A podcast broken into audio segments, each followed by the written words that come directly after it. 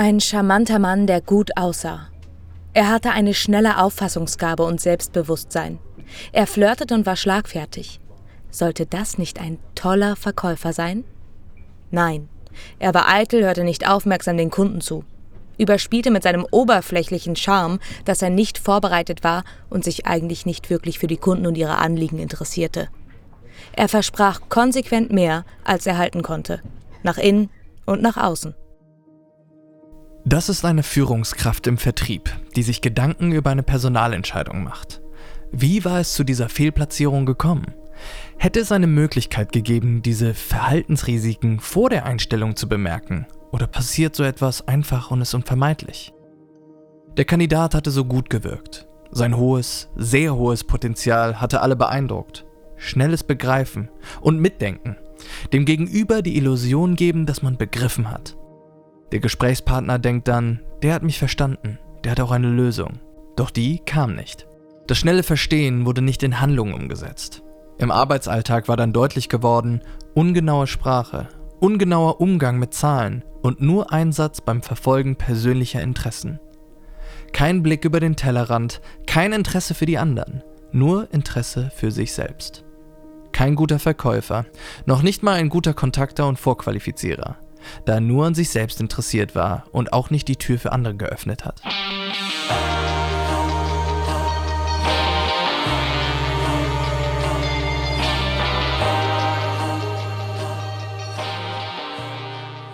Was war hier passiert? Die Leistungsrisiken des Bewerbers sind nicht wahrgenommen worden. Sein Charme und sein schnelles Ad-hoc-Mitdenken hatte die Führungskraft blenden können. Seine persönlichen Leistungsrisiken, die Verhaltensstile, Motive oder Einstellungen also, die eine gute Leistung unwahrscheinlich machen, blieben im Gespräch unerkannt. Warum? Der Halo-Effekt ist ein Wahrnehmungsverzerrer. Der Halo-Effekt findet statt, wenn ich ein Merkmal von einer Person sehe und wahrnehme und dieser Sinneseindruck überstrahlt, das ist der Halo, also dieses Überstrahlen, Ausstrahlungseffekt auf andere Sinneseindrücke. Und dann nehme ich zum Beispiel jemand, der groß, attraktiv und charmant ist, auch gleich als kompetent in einem Fachgebiet war, was mit Größe und Charme überhaupt nichts zu tun hat. Der Halo-Effekt ist nur einer der vielen möglichen Effekte, die eine richtige Beurteilung und den Vergleich von Bewerbern und Bewerberinnen so schwer machen. Den gesamten eignungsdiagnostischen Prozess durchziehen zwei Fehlerquellen: Wahrnehmungs- und Beurteilungsfehler.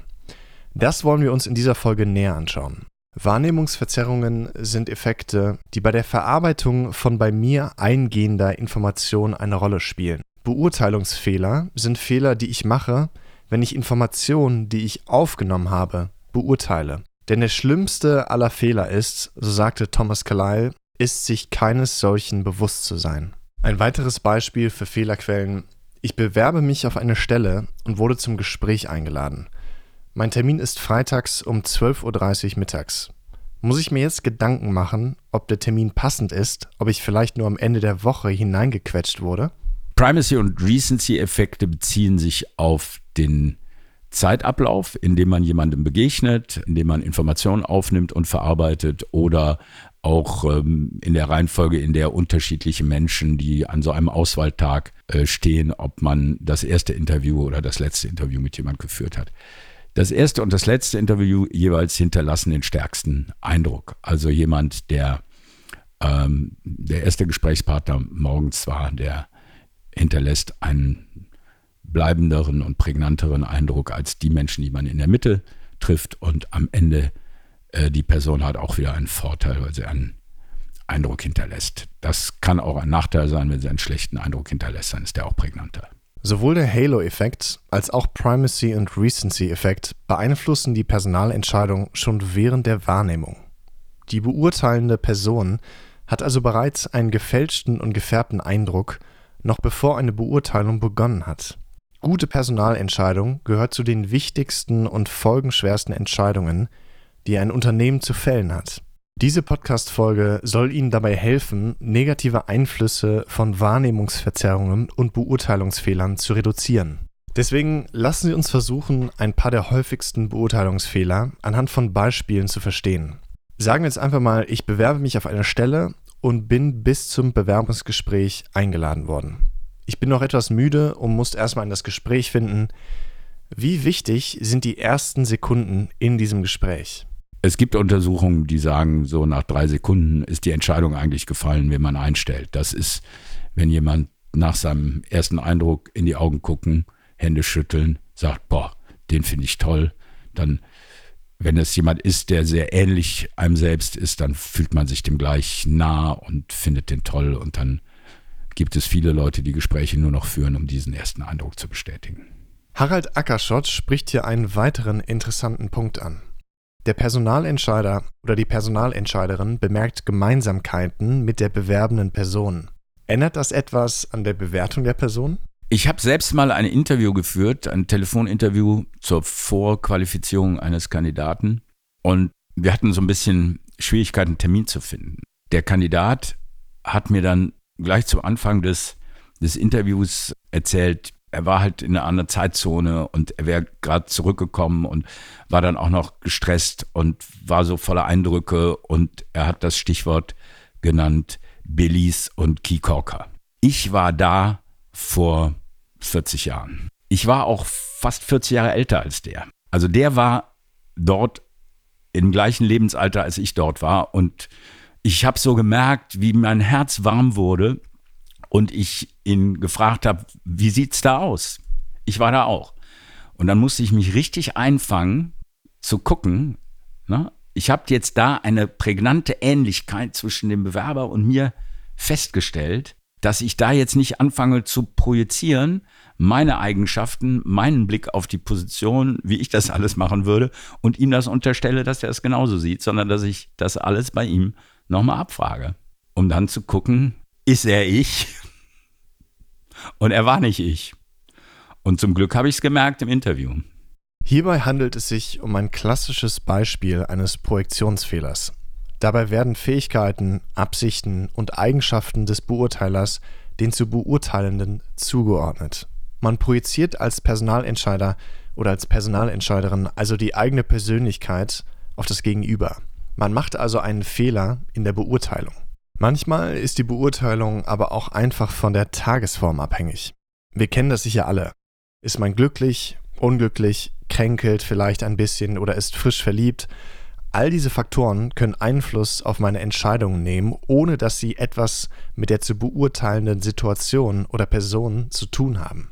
Manchmal reicht es sogar schon, einfach nicht gegessen zu haben, dass eine folgenschwere Beurteilung anders ausfällt, als angemessen wäre. Wenn ich gerade etwas angespannt bin und dann vielleicht Hunger habe und dann ungeduldig bin, dann treffe ich andere Entscheidungen als nach der Mittagspause. Es gibt Untersuchungen zu Richtern, die ihr Strafmaß vor der Mittagspause signifikant höher ausgelegt haben als nach der Mittagspause, wenn sie satt sind. Gruselig. Stellen Sie sich vor, Sie haben einen Gerichtstermin und der wird von dem späten, von dem frühen Nachmittag auf den späten Vormittag verlegt. Da riskieren Sie äh, ein paar Jahre Gefängnis mehr. Ist doch grauenhaft. Manche Personen gehen bei ihrer Beurteilung aber auch grundsätzlich eher streng vor, während andere mildere Urteile vergeben.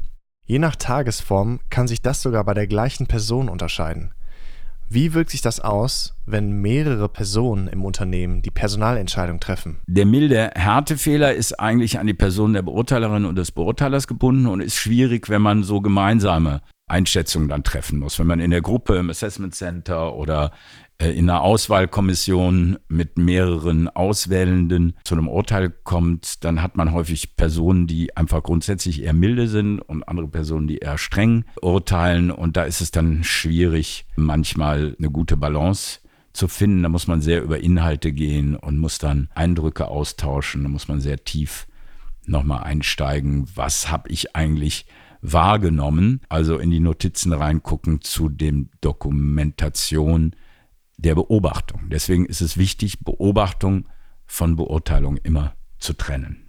In diesem Podcast hatten wir bereits eine Studie zur Verteilung von Frauen in DAX-Konzernen vorgestellt.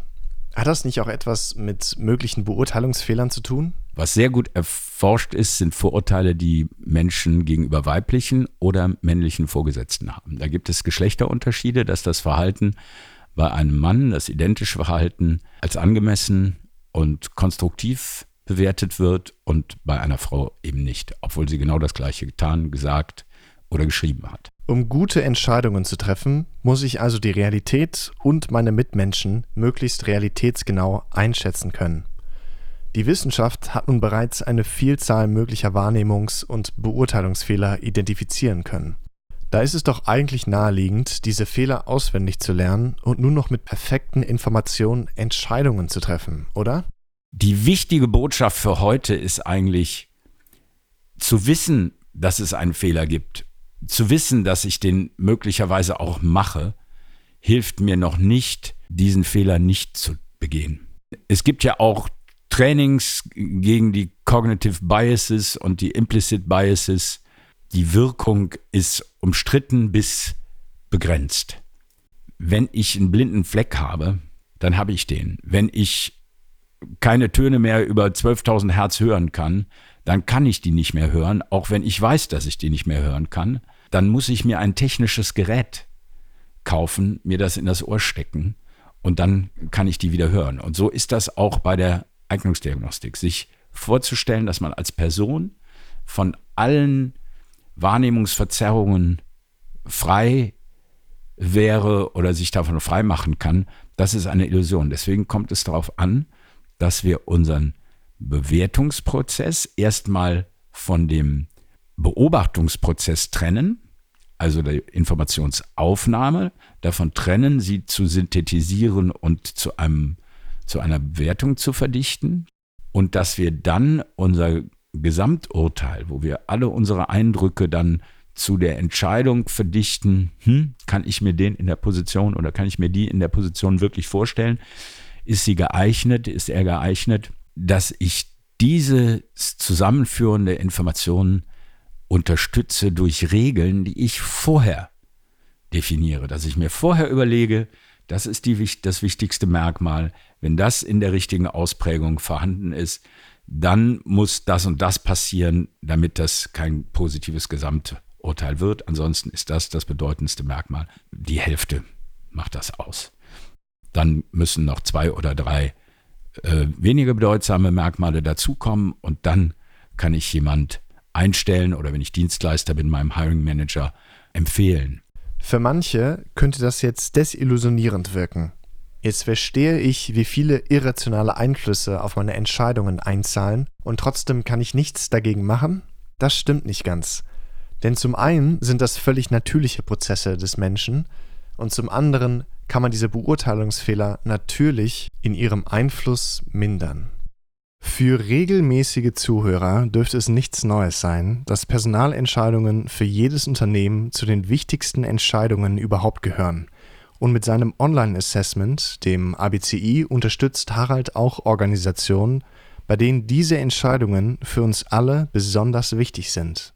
Und zwar spreche ich von Organisationen, von denen wir alle besondere Zuverlässigkeit und Gefahrenabwehr erwarten. Und genau dabei hat er manchmal besonders spannende Begegnungen und nimmt auch an Auswahlkommissionen teil. Aus einem Termin bei einer Organisation der Flugsicherheit brachte er uns eine Anregung mit. Ein Bewerber hatte ihn auf ein Video hingewiesen, das Piloten in den USA und Australien für den Instrumenteneinsatz sensibilisieren soll. Es heißt 178 Seconds to Live oder in 178 Sekunden bist du tot.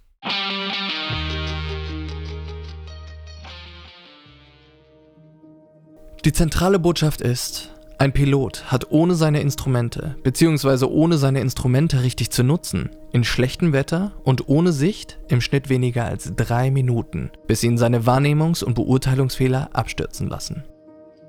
In 20 Simulatorflügen an der Universität von Illinois variierten die Zeiten bis zum vollständigen Verlust der Kontrolle über das Flugzeug zwischen 20 und 480 Sekunden. Die durchschnittliche Zeit bis zum Absturz betrug 178 Sekunden. Und nun zu folgendem Szenario. Der Himmel ist bedeckt und die Sicht ist schlecht. Die angegebene Sichtweite von 8 Kilometern sieht eher aus wie 3 und du kannst die Höhe der Bewölkung nicht einschätzen. Dein Höhenmesser zeigt eine Höhe von 1500 Fuß an. Aber in deiner Karte erkennst du, dass es in der Nähe Gelände gibt, das bis zu 1200 Fuß hoch ist. Es könnte sogar ein Turm in der Nähe sein, denn du bist dir nicht sicher, wie weit du schon vom Kurs abgewichen bist. Aber du bist schon bei schlechterem Wetter geflogen, also machst du weiter. Nun ertappst du dich dabei, wie du unbewusst die Steuerung ein wenig zurücknimmst, um den Türmen auszuweichen. Ohne Warnung bist du in der Suppe.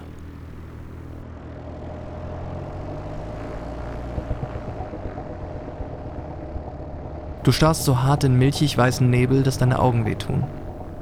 Du kämpfst gegen das Gefühl im Magen an. Du schluckst, nur um festzustellen, dass dein Mund schon trocken ist. Jetzt merkst du, dass du auf besseres Wetter hättest warten sollen. Der Termin war wichtig, aber nicht so wichtig. Du hörst eine Stimme von irgendwo, die dir sagt, du hättest umkehren sollen. Jetzt hast du noch 178 Sekunden zu leben. Das Flugzeug fühlt sich gerade an, aber dein Kompass dreht sich langsam. Du gibst ein wenig Seitenruder und übst ein wenig Druck auf die Kontrollen aus, um die Drehung zu stoppen. Aber das fühlt sich unnatürlich an. Also bringst du die Steuerung schnell wieder in ihre ursprüngliche Position. Das fühlt sich viel besser an. Aber dein Kompass dreht sich jetzt schneller und deine Fluggeschwindigkeit nimmt leicht zu. Du suchst auf den Anzeigen nach Hilfe, aber du findest keine. Alles sieht ungewohnt aus. Du bist sicher, dass das nur ein schlechter Moment ist. Dein Flugzeug wird bestimmt das Unwetter in ein paar Minuten verlassen. Aber du hast diese paar Minuten eben nicht mehr. Jetzt hast du nur noch 100 Sekunden zu leben. Du wirfst einen Blick auf deinen Höhenmesser und bist schockiert, dass er sich abspult. Du bist bereits auf 1200 Fuß gesunken. Instinktiv ziehst du das Steuer zurück, aber der Höhenmesser dreht sich noch immer ab.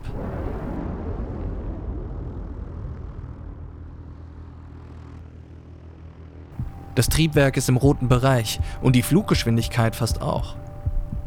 Du hast noch 45 Sekunden zu leben. Jetzt schwitzt du und zitterst.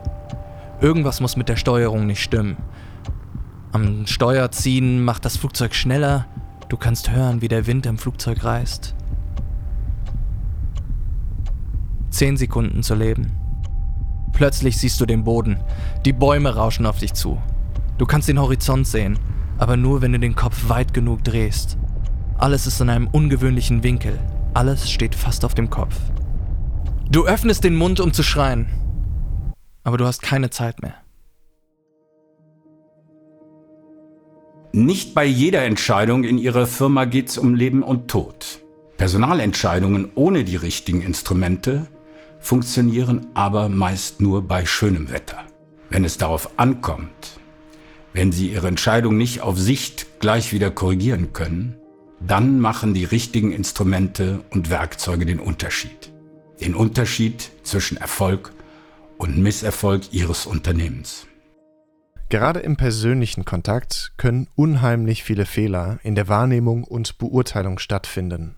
Im Bewerbungsinterview, das mit Sicherheit zu den beliebtesten Instrumenten der Personalauswahl gehört, ist man einem besonderen Risiko ausgesetzt. Grundsätzlich gilt aber für jeden Auswahlprozess, dass das Interview der Moment ist und das Instrument ist, in dem es am meisten menschelt, in denen am meisten diese Fehler eine Rolle spielen, in denen am meisten der persönliche Eindruck äh, vom Gegenüber auch das Urteil mit beeinflussen kann.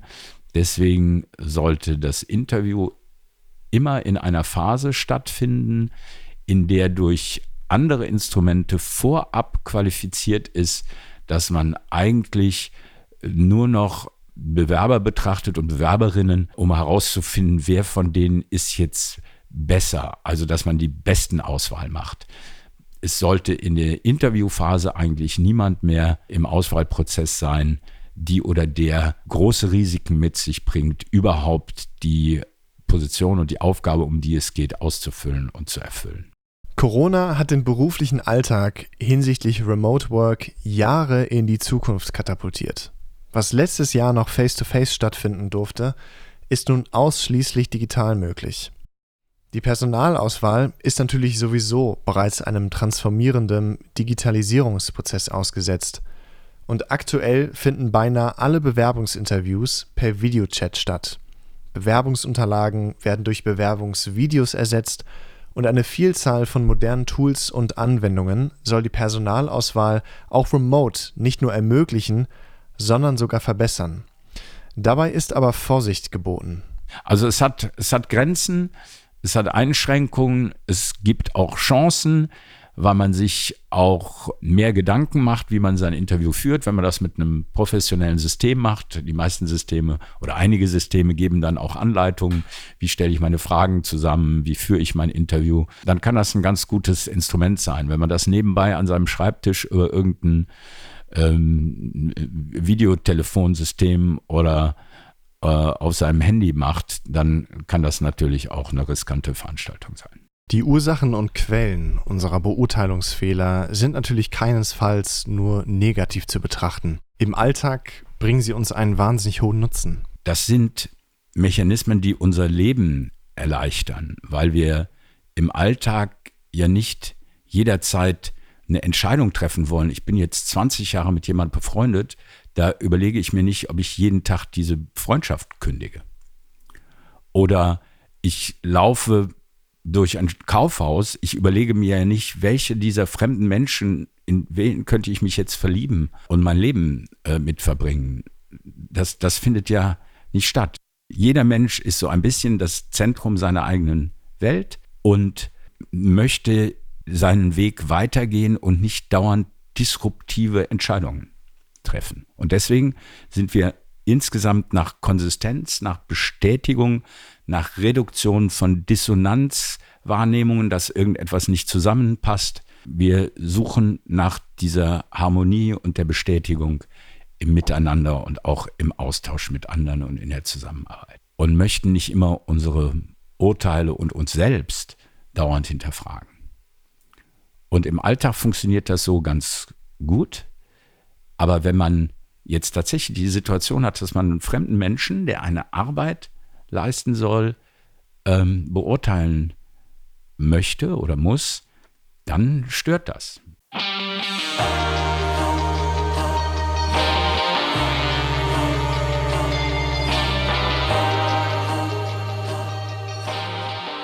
Wenn euch diese Folge gefallen hat, dann würden wir uns sehr über eine 5-Sterne-Bewertung oder einen Kommentar freuen.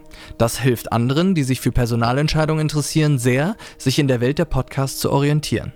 Dies ist ein Podcast der Community-Seite eignungsdiagnostik.info, einer offenen Initiative mit unterschiedlichen Autoren und Themen rund um den Kontext der Eignungsdiagnostik. Wir werden unterstützt vom ABCI, dem Ackershot Basic Cognitions Indicator, dem Online-Assessment, das 30 Jahre Erfahrung und 100 Jahre Forschung kompakt, flexibel und praktisch anwendbar macht. Nicht nur für Großunternehmen, sondern für alle. Wir sind Tim und Lukas. Einmal im Monat stecken wir unsere Köpfe mit Harald zusammen und diskutieren, was wichtig ist. Und was euch als Führungskräfte und Unternehmer interessieren könnte. Harald hat ein gewisses Sendungsbewusstsein bei diesem Thema und 30 Jahre Erfahrung. Trotzdem fordern wir ihn gerne ein wenig mit unseren Fragen heraus und übersetzen einiges von dem, was sonst wie eine Geheimwissenschaft klingen kann. Bei Anregungen und Fragen meldet euch oder kommentiert auf eignungsdiagnostik.info. Ihr findet uns auch auf LinkedIn oder Twitter. Wir greifen eure Kommentare gerne auf. Dies war eine One-Pot Wonder Produktion. Alle Links und Quellen finden sich in den Show Notes. Vielen Dank fürs Zuhören und bis zum nächsten Mal bei die richtigen.